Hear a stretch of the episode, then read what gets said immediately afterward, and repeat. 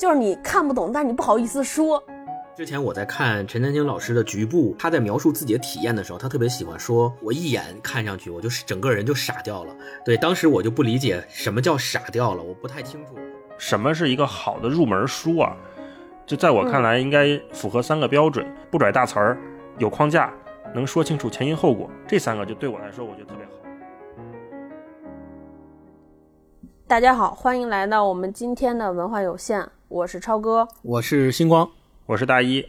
今天跟大家再聊一本书，然后这个书呢是一个新的领域，我们开始尝试探讨涉猎这个艺术领域了。所以今天呢，跟大家主要聊的这本书呢是《现代艺术一百五十年》这本书啊。我们先有请星光老师和大一老师两位给我们介绍介绍这本书的基本内容吧。嗯，大一老师先来。这本书呢是理想国出品的。介绍现代艺术的一本书啊，它是一七年三月份出的第一版。这个书呢是企鹅出版社的原版。企鹅出版社大家应该都知道，就是一个非常著名的外国的英国的出版品牌。大家可能在市面上会看到企鹅出的书封面都非常有特点，它都会是一个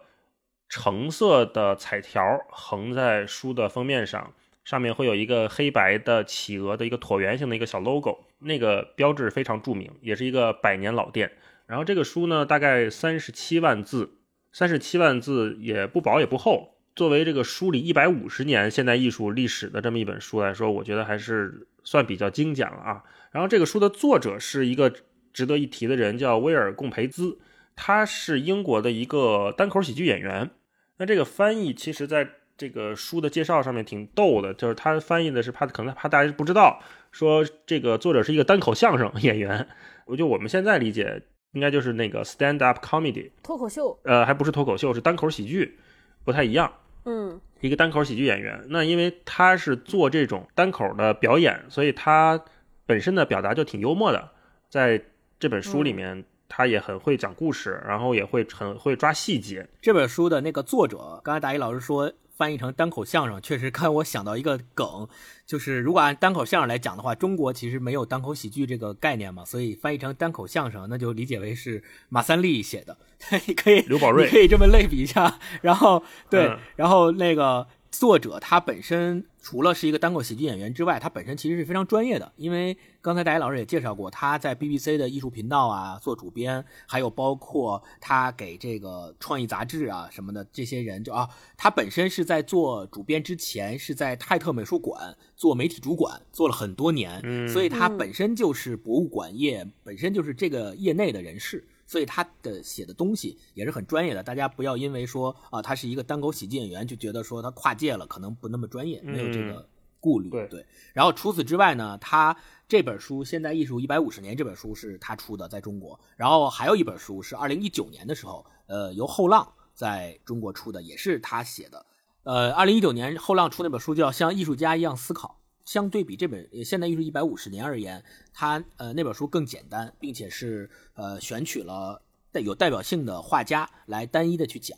不像一百五十年这样是通过这种呃时间的流动给你去讲述这个过程的。对，那我们再分别说说，你们觉得这本书大家都看完之后，给你们印象最深刻的地方，或者说特别吸引你们的地方，都分别有哪些？对于我来说，吸引我的地方其实是它整整个涉猎的这个主题。嗯，因为我之前做过一段，咱们公司做过一段艺术品电商嘛。嗯，我在此之前是一个艺术方面完全不懂的人，可能在此之前唯一接触过艺术的机会就是小学时候上的美术课，还老被老师占。对，以及上大学的时候，大一上了一个课叫《艺术史概论》还是什么，上课也是都摸鱼，根本没有任何认知。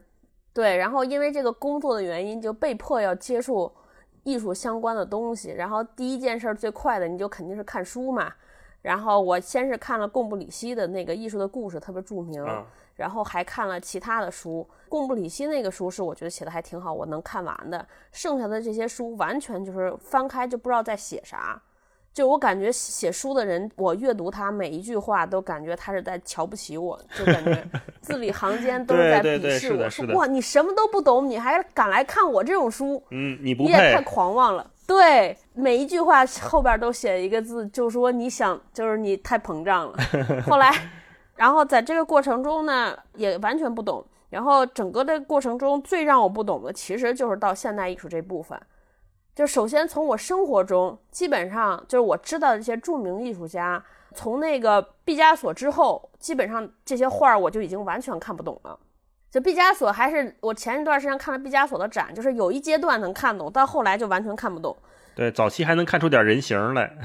对对对，后边就完全不知道干嘛，尤其什么拼接、塞一块布什么。再后来你看艺术史的时候，就会出现各种这个主义、那个主义，什么这个流派、那个流派。你看这些主义就想死，然后直到我 翻开了这本书，它封面前面这标题就是把所有主义都列了一个特别好的一个顺序。对，然后第一个就是第一个主题就叫我们到底在看什么？哇，我就特别想知道你们俩呢。我听你刚才说的时候，我就觉得特别对，因为如果这个书不是理想国出的，我可能永远都不会涉足这个领域。我忘了我是为什么第一次翻开这本书了，好像是道长推荐过。他好像有一次跟我们内部开会推荐这个书，我们刚开始做这个 A P P 的时候，梁文道他推荐大家好像可以看一下这个书，说我们就尽量应该做出这样的内容。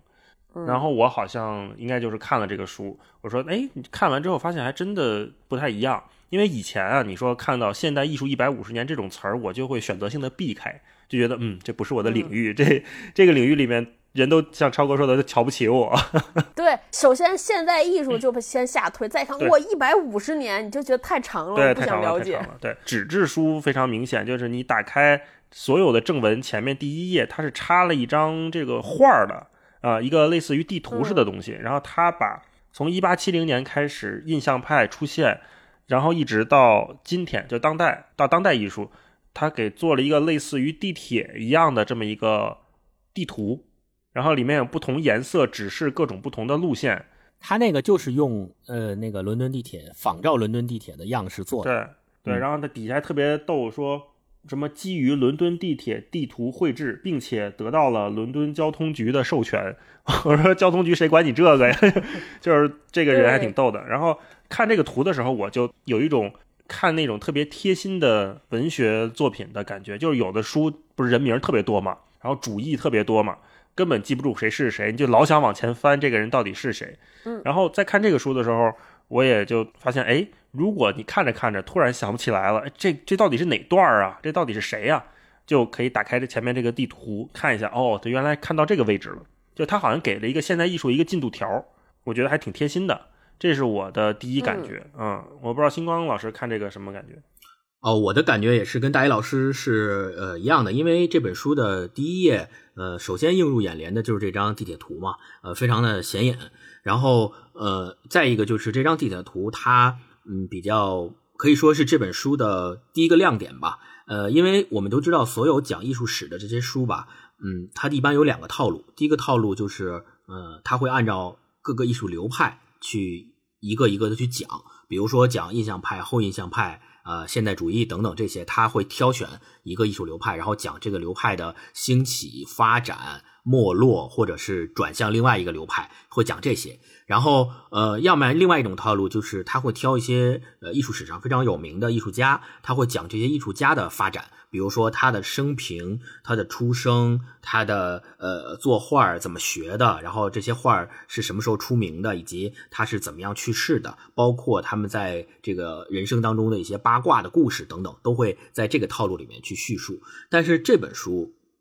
呃，一个比较呃好的地方就是他没有用上述的两种套路，他是自己另辟蹊径，他把所有的流派在一百五十年里面的所有流派和这些流派里面的代表艺术家都融会贯通到这样一张图上。我们可以非常清晰的从这张图上看出，比如从印象派到后印象派，它的流变是怎么样过去的，然后它在这个之间的接壤的部分，是不是有一个艺术家正好在这个点上。然后或者是在每一个流派里面有哪些代表性的艺术家，他们在这个光谱里面的坐标是什么样子的，他都会在这个图里面体现的比较淋漓尽致。然后，呃，整个图在翻开之前啊，还有一句话叫“来不及解释了，快上车”。然后这个也是作者想用这个图的寓意，也就是希望读者能够跟他一起上这一辆一百五十年的呃艺术史的列车，跟他一起去游览这一百五十年的历程。对，就是这个也是让我比较印象深刻的一点。星光老师讲到这儿，我就就想起来，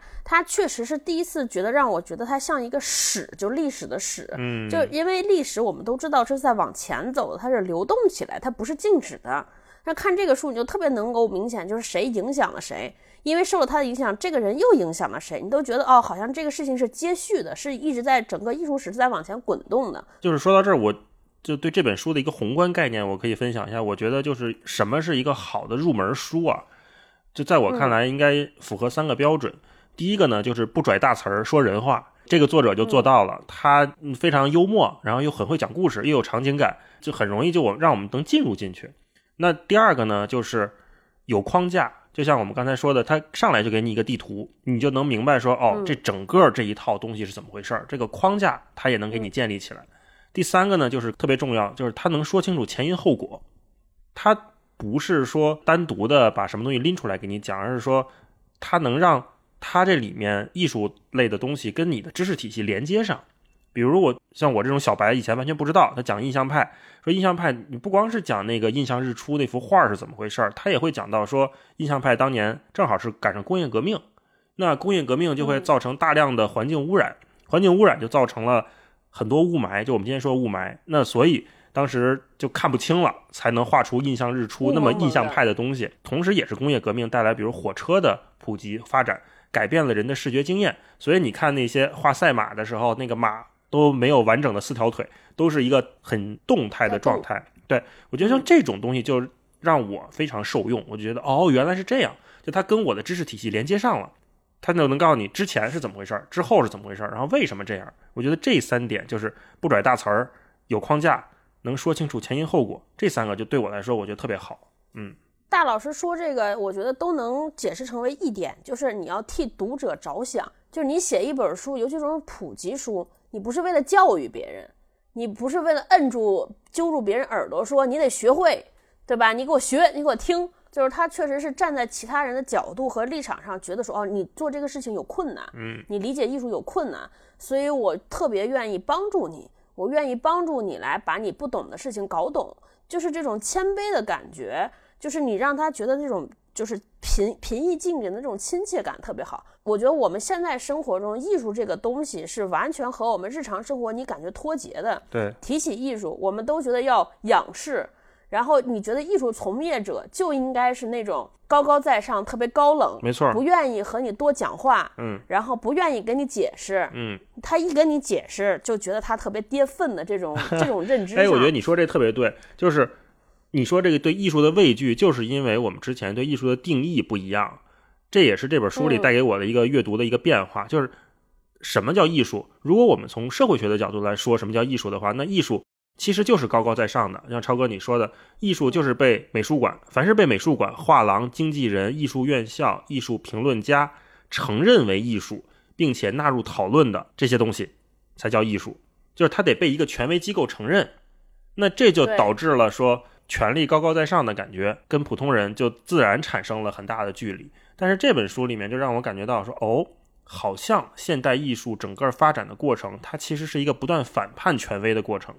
它是一个不断追求自由的过程，这就不一样了。你看，就如果说我们把现代艺术放在中间看的话，它前面是古典艺术，它后面是当代艺术。其实我们今天谈论的是中间中间这一段儿，对。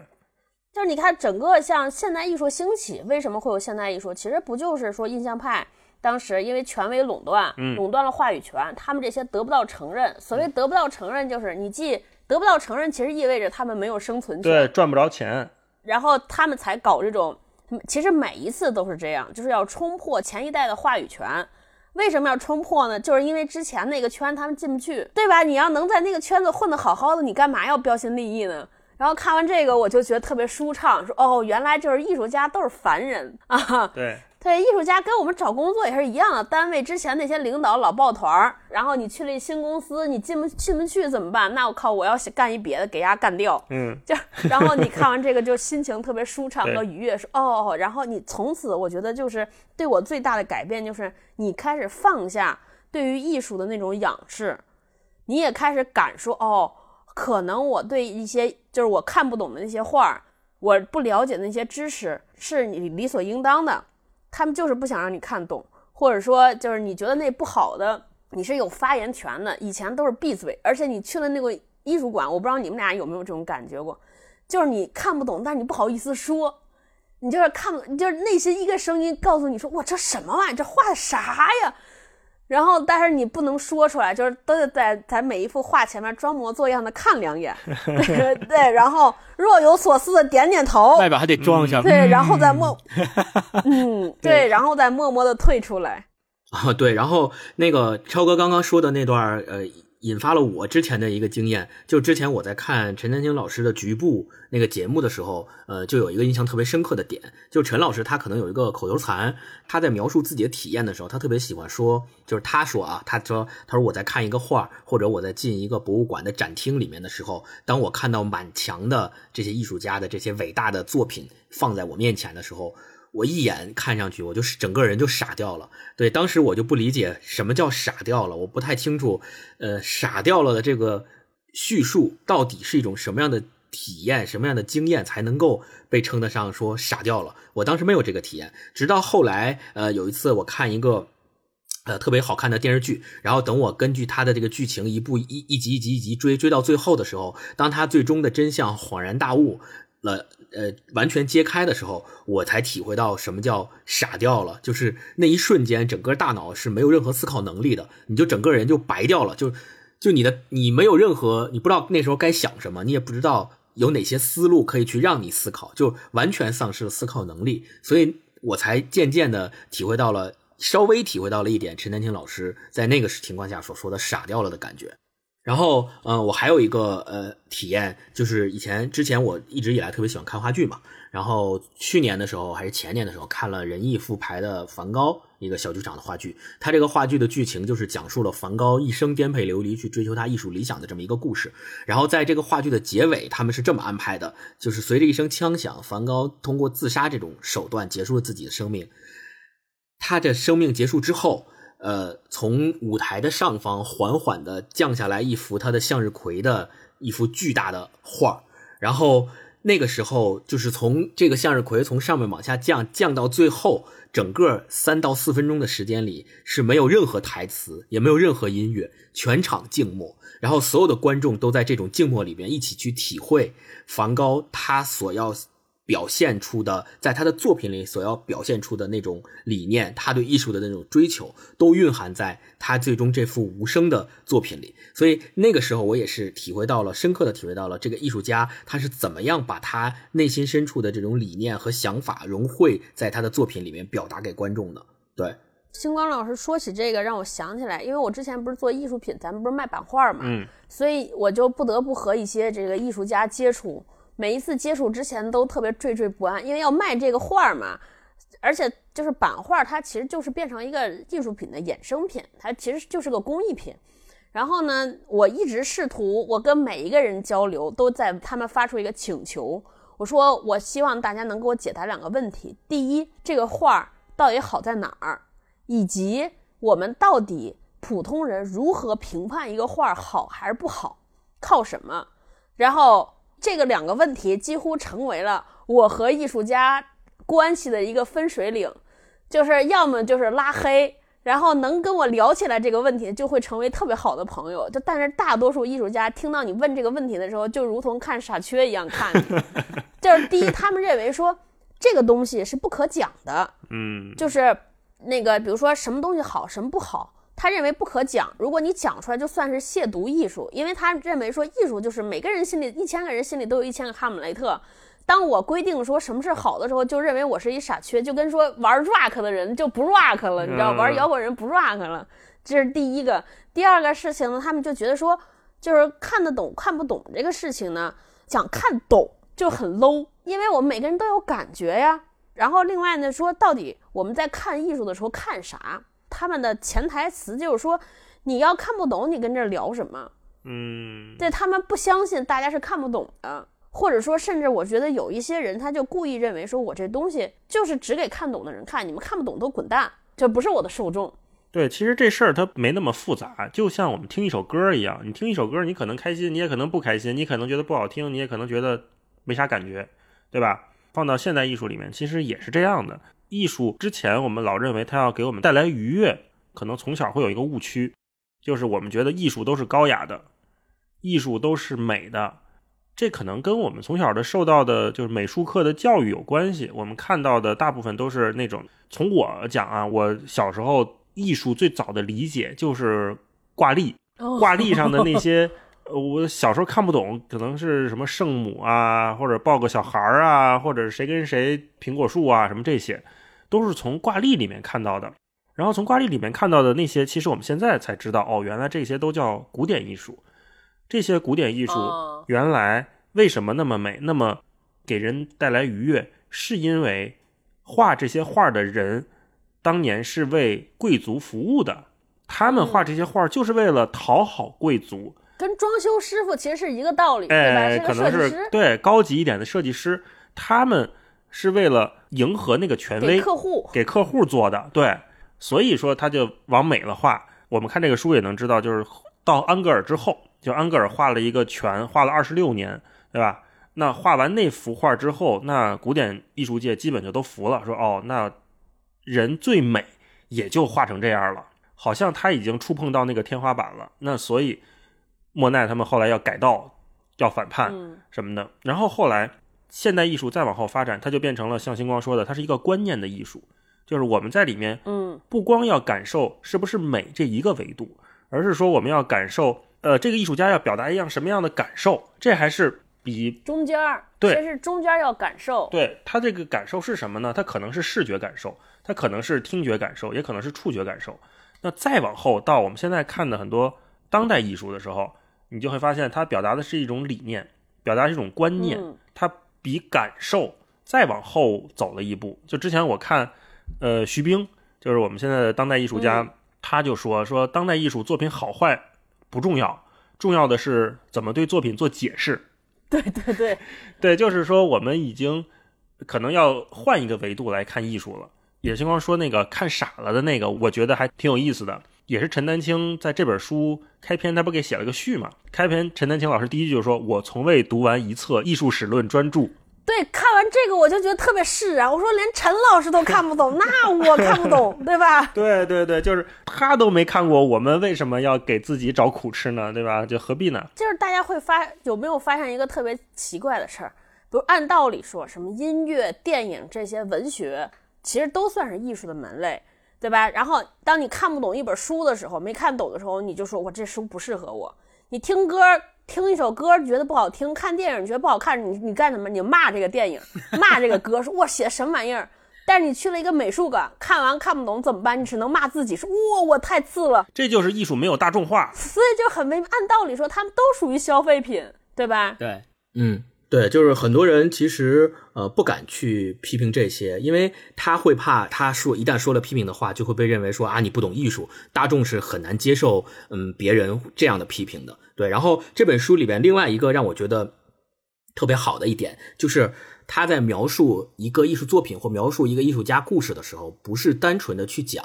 这个艺术家为什么会用这样的方式去做这样的一个作品，他是怎么想的，他呃前因后果。他第一步怎么做的？第二步怎么做的？第三步怎么做的？这本书没有涉及到这些，他是用一个嗯，我觉得有点像非虚构写作那种感觉的手法去描写这件作品是怎么诞生的。比如他在讲小便池那个故事的时候，他就想说，他一开始他就说啊，一九一七年四月二号星期一啊，美国总统伍德罗。威尔逊正在华盛顿督促国会正式向德国宣战。与此同时，在纽约有三个年轻人，然后这三个年轻人里面有一个法国人，就是杜尚。这个法国人跟他们跟他的两个朋友去在纽约逛街，然后两在这个体会纽约的美好，等等等等的说说说，说到最后就说了一声，他们三个人进了一家这个卖洁具的店，并且指向一个普通的平底白瓷小便器，重新走到一起，然后法国人点点头，就说：“嗯，这玩意儿我买了。”然后他就把这东西拿回去签上名，变成了他所想表达的一个艺术品。所以，更多的是他把这个故事讲出来之后，你会发现，不是所有的艺术家在创作他作品的时候就已经先预见到了我的这件作品会成为一件流芳百世的东西。可艺术家大部分没有这样的预见力，他只是说我表达了我当时想表达的东西、理念、感觉，然后把它放进来了。然后随着这个艺术流派在历史中渐渐渐渐形成，他的这个作品成为了代表他这个艺术流派的代表性的东西，所以他才会跟历史融为一体，成为一个可以流芳百世的艺术品。然后从此，他也这个人也就被记录在了这个艺术史上。那我觉得接着星光那个说，也是这本书里面的一一段话，我觉得特别对，就是。虽然我们刚才说那些都是理念，都是观念，那这个观念到底值不值得就大家来 follow，或者值不值得认可？他说了一句话，说只有观念出色，观念艺术才会出色。嗯，就是我们得看到说，不是说艺术家的胡作非为都价值连城，而是说只有他有一个足够有价值的思想，这个思想被大众认可了之后。借由这个思想发展出来的艺术艺术品、艺术门类才会被大众接受。我觉得这是一个逻辑关系。嗯，大老师说到这儿，我想起来一个，我当时和一个艺术家老师聊天，就是孙浩老师。嗯，孙浩老师现在的自己的艺术作品也应该正在这个什么展上正在展出啊，可能会对在佳士得上可能有几个重磅作品要上拍。我就跟他聊过，我请教过他。我说，在你们艺术家的眼里，你们觉得什么是好艺术品？一是好的艺术作品。他当时跟我说了一个词，他说：“我认为准确特别重要。”就是我一开始不理解什么叫准确，我以为准确就是说，哎，画的像不像？对，就是不是画的像，画的真。后来整个看完这本书之后，我觉得，因为我们看到这个整个到呃现代艺术，以现代艺术的后期，甚至到当代艺术，它其实已经和画的，就是和画画没关系了。对吧？它其实都是在观念。那何为准呢？就当时我不理解，现在看完这个书，大老师说完，我也有启发。就是它其实，比如说你观念艺术，你也要考验你说你对这个时代或者对于现在这个现实社会的一个把握，你的感知是不是准？比如说你想抨击一个事情，那你是不是觉得你要抨击的这个事情是有时代共振的？对，是能引发大家共鸣的。就是对那个灵感的那个那一乍现的那个感知和捕捉的准确特别重要。沿着这个路数去讲的话，就是所谓准确，我理解就是更多的很多艺术家在创造他的艺术作品的时候，是靠着鲜艳的，呃，我们讲鲜艳后艳嘛，是靠着鲜艳的东西来做的。就所谓鲜艳的东西，更多的就是存在于每一个艺术家心里面的那种感觉，就是他觉得这个感觉来了，这个感觉到了。哎，我就用这个媒介创作了这么一件作品，然后创作出来之后，我可能为了向大众也好，还是向艺术界也好，去解释我的这件作品的时候，我才会把后验的那部分补充前。就我因为鲜艳的那部分东西，我其实是解释不清楚的，它只是存在于我内心深处的一个感觉。这本书里面有一个，因为我我特别喜欢梵高这个部分嘛，所以我特别看了一下梵高这个部分。他其实这个书里面讲梵高，其实只有三四页的篇幅，不多。但是他在这里面提出了非常非常，我觉得非常非常棒的两个点。第一个点就是他说，梵高他自己在作画的过程当中，他在写给他弟弟提奥的信里面，他专门写，他说：“我想做到的是，当人们谈到我的作品时，会说这个人感受很深。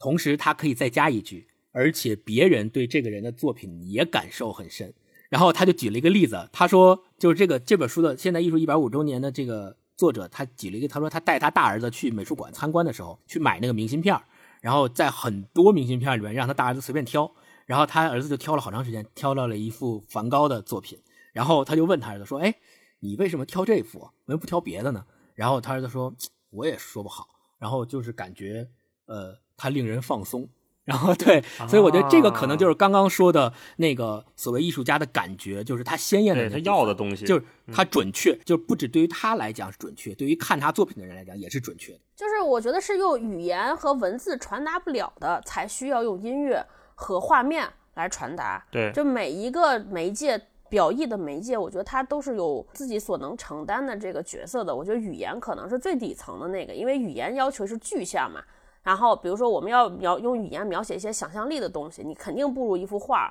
一一首音乐能够给你想象的空间大。对，没错。以前我不知道这艺术家在干嘛，看完这个书，我大概就明白了。我觉得就是艺术，不是刚才大老师说艺术分什么古典艺术、现代艺术和当代艺术这三个阶段嘛，这三个拍儿。然后我自己就觉得说，那可能古典艺术阶段，大家一一开始艺术最开始都在追求说怎么画的像，嗯，就怎么画的真。就是能它所谓真和像的，就是怎么能把视觉看到的东西完美呈现出来，或者说精确再现，然后有透视法什么，然后接着到文艺复兴的时候，可能就是大家说要画的美，对吧？像蒙娜丽莎的那种美，可能就是准，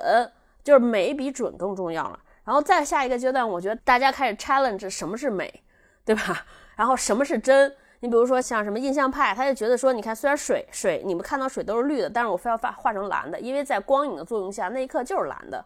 你们都觉得是绿的不对，对吧？大家开始定义什么叫真，然后再后来大家就开始 challenge 看见的，嗯，对。他你看见的就是真的吗？不一定。比如说到立体主义那种的，对吧？你看一箱子是是四四四四方方的，不行，我必须在在在一个平面里边把这个箱子的三百六十度的角色在细节都给你拼在一块儿，对吧？就是已经超越视觉了。再到后来观念的时候，就是已经基本上和和这个画没有什么关系了，就往上泼。倒，然后包括行为艺术已经都没关系了，就是开始说捕捉，就开始 challenge 说人们现在心中想到的、看到的是不是真的，一直到最后，我觉得大家开始 challenge 人到底构成人的是什么？对你的思想、你的本体什么这那的，我觉得就是越走越深，越走越深。你说到这个构成人，我突然想到一个作品，我忘了是什么了，就有一个艺术家，他把人的身体的化学成分用真实的物料。给做出来了一个展品，就比如人身上有多少碳，有多少盐，有多少水，他都给定量的放出来，放在一个角落里面做了一个展品，告诉你这就是人。我看到的时候就是浑身起鸡皮疙瘩，就觉得有感觉，感觉来了。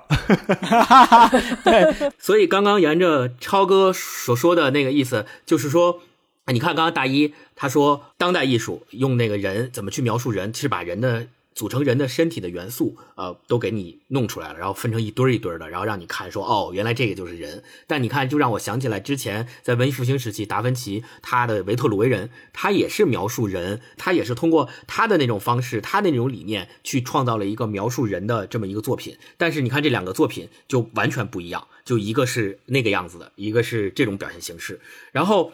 我还想到就是。有很多艺术家，尤其是现在很多大众，他会有这么一个误区，或者要有有一个不解的疑问，就是讲说，为什么你创造这个艺术作品，尤其是现代艺术，你创造这个现代艺术作品，你就可以称为艺术家，这就是一个流芳百世的艺术品。比如有一个艺术品特别有名，叫黑色正方形，它就啥都没有，就是一个纯黑色的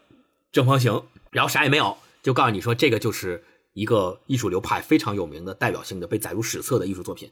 然后有时候你就会看，你说你说这谁不会啊？我也能画，三岁小孩也会画。那我是不是也画一个黑色正方形？或者我不画黑色正，我画一白色正方形，呃，我就放那放着，其实就是一个没有画的画框，我也能成为这个有名的艺术作品，我也能流芳百世。所以这个问题，这本书里是怎么说的呢？他说这个问题非常简单，答案就是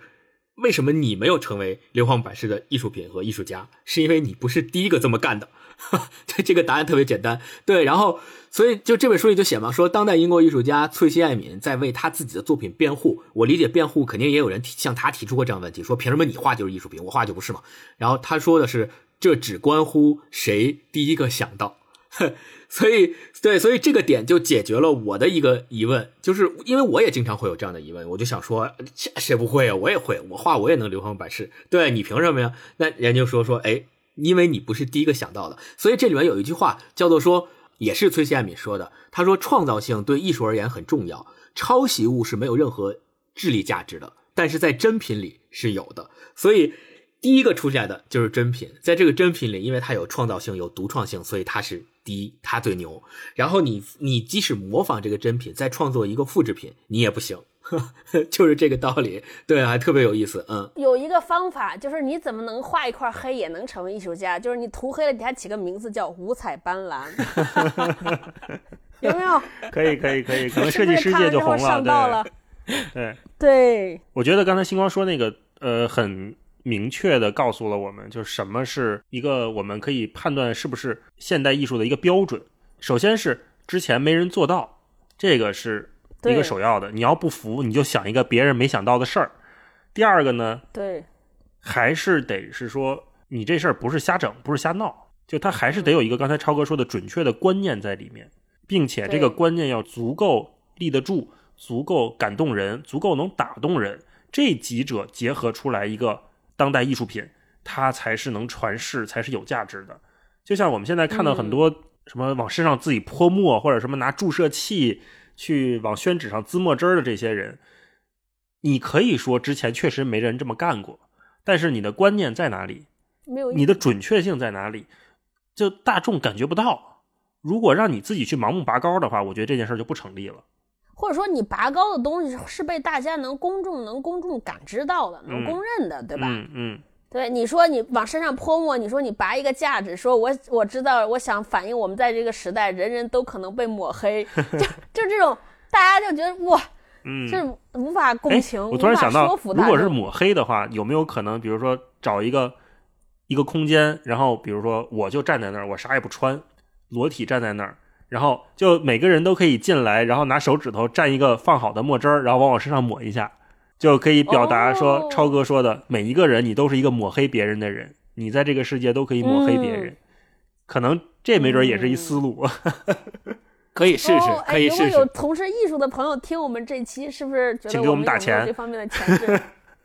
可以上道了，上道了，可以试试，很重要。下次去裸体参加一次艺术展是吧？然后我们就出名了。但是我怀疑这件事儿可能可能已经有人做过了，因为这个有人做过，对我我怀我怀疑有人做过了，对对对。然后其实我们知道杜尚这个事儿吧，就是他从他以小便池这个特别著名。然后其实他做这件事儿的原因，并不是因为他一开始就想做，而是他当时在参加一个呃美术界的展览，然后他是这个展览的评选委员会的委员之一。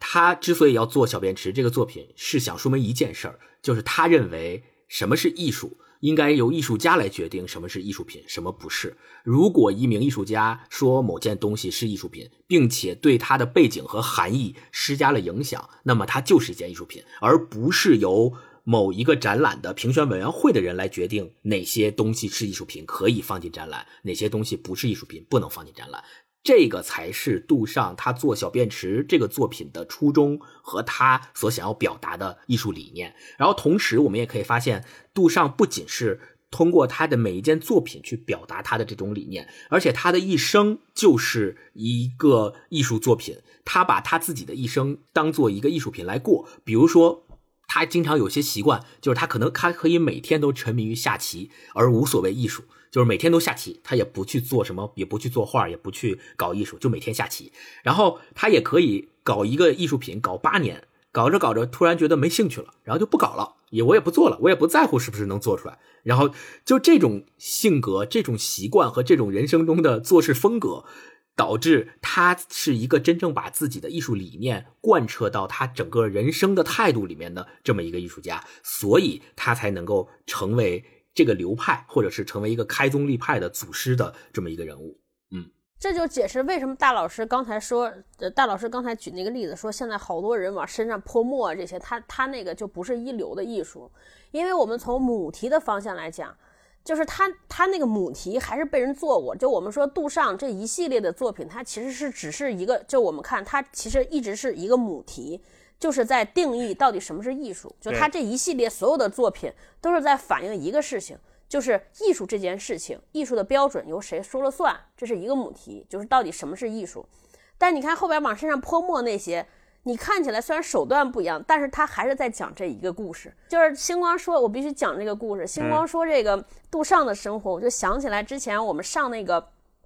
我上学的时候讲艺术史概论，同时我还选修了另一门课，叫音乐概论还是音乐通论，然后就讲里边讲到艺术家和音乐家，因为我们一直大家普通人都有一个好奇，说艺术家和音乐家到底谁更野，就是对吧？你现在看艺术家都觉得特野，嗯，摇滚青年和艺术家到底谁更野？然后我们老师也精准捕捉到了我们这个好奇，说。说经过他年轻时候的实践，觉得还是做艺术的更野。为什么？说他们当年住在那个哪个村里来着？就跟现在的宋庄一样，那个村里边有两拨人，一波是艺术家，一波是搞音乐的，搞搞音乐的，一波是搞艺术的，天天喝酒打架，但是搞音乐的从来打不过搞艺术的，完败。说说搞艺术的更野，对，必须得必须野生猛才能搞艺术。嗯。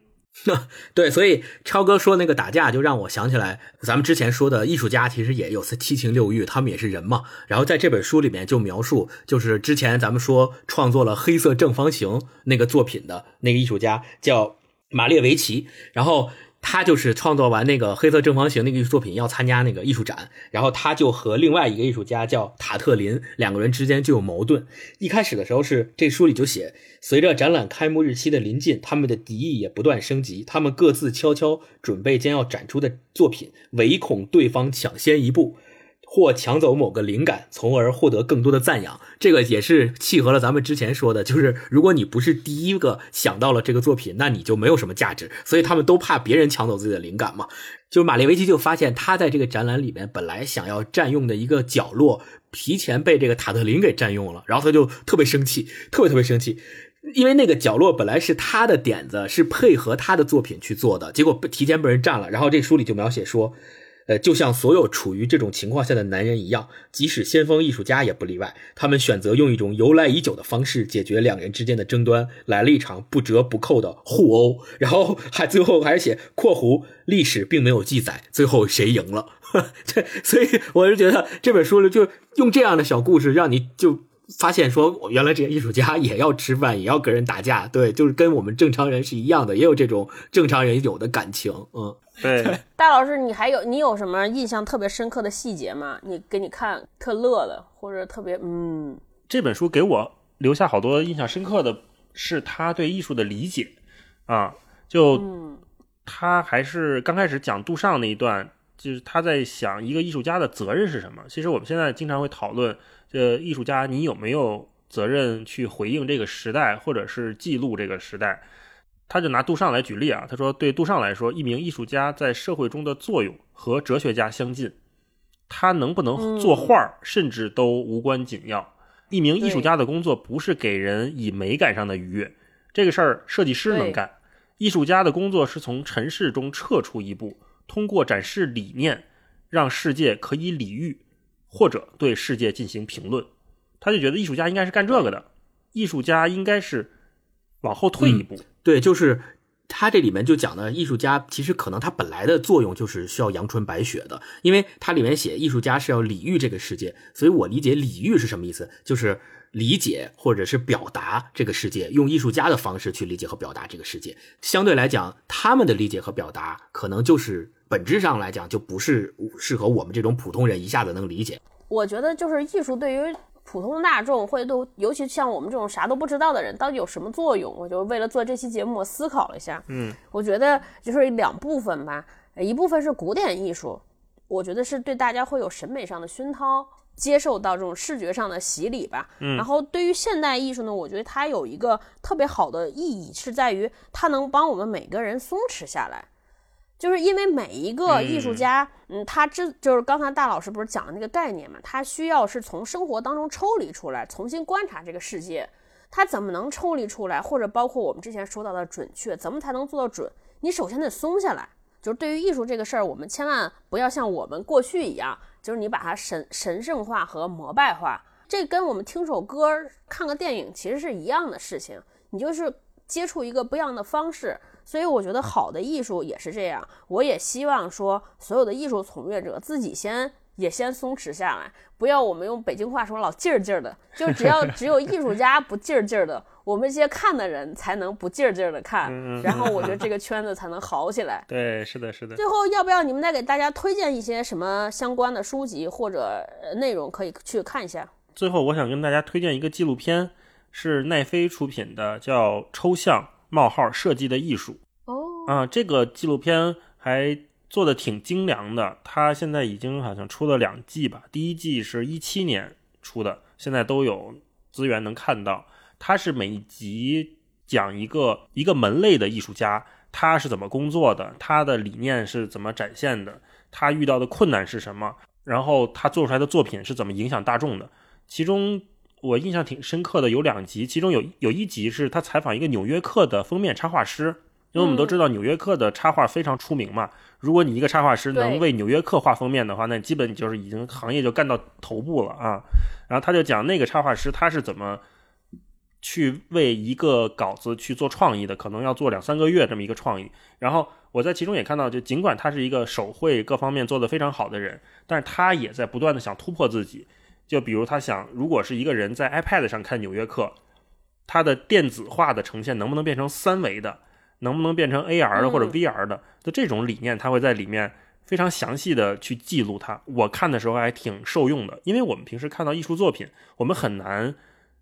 理解艺术家背后的逻辑，或者是他做出这个作品的过程，我们是看不到的啊。它甚至是一个黑箱的东西，在这个纪录片里面，他会。让艺术家讲出来你创作的逻辑是什么，在这种尽量描述的过程中，我们能看到一个艺术家他的思考，我觉得还挺有意思的。然后还有一集是做球鞋设计的，就我们之前聊乔丹那个，其实就是设计 AJ 的那个设计师，他是怎么做球鞋的，然后他是为了那个球鞋里面加入了什么元素。就他举了个例子，就是乔五 AJ 五，不是每一代 AJ 五它底部都有一个像小锯齿一样的波浪吗？其实他那个是为了纪念二战胜利的时候美国的轰炸机的花纹加进去的，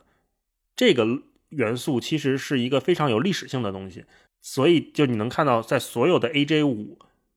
历代里面都保留了这个设计。它虽然会改配色呀各方面，但是这个元素它不会动。然后我觉得就看完这些之后，你就能明白说，哦，原来这点小巧思是来源于这个。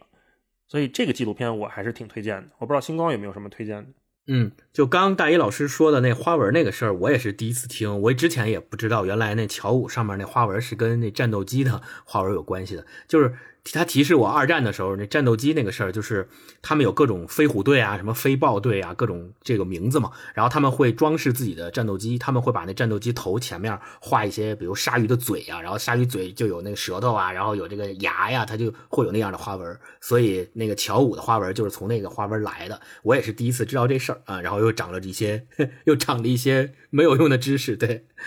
然后，然后我我想推荐的就是陈山青老师的《局部》这个节目，第一季、第二。季第三季一共有三季节目，然后每一季讲的都是呃，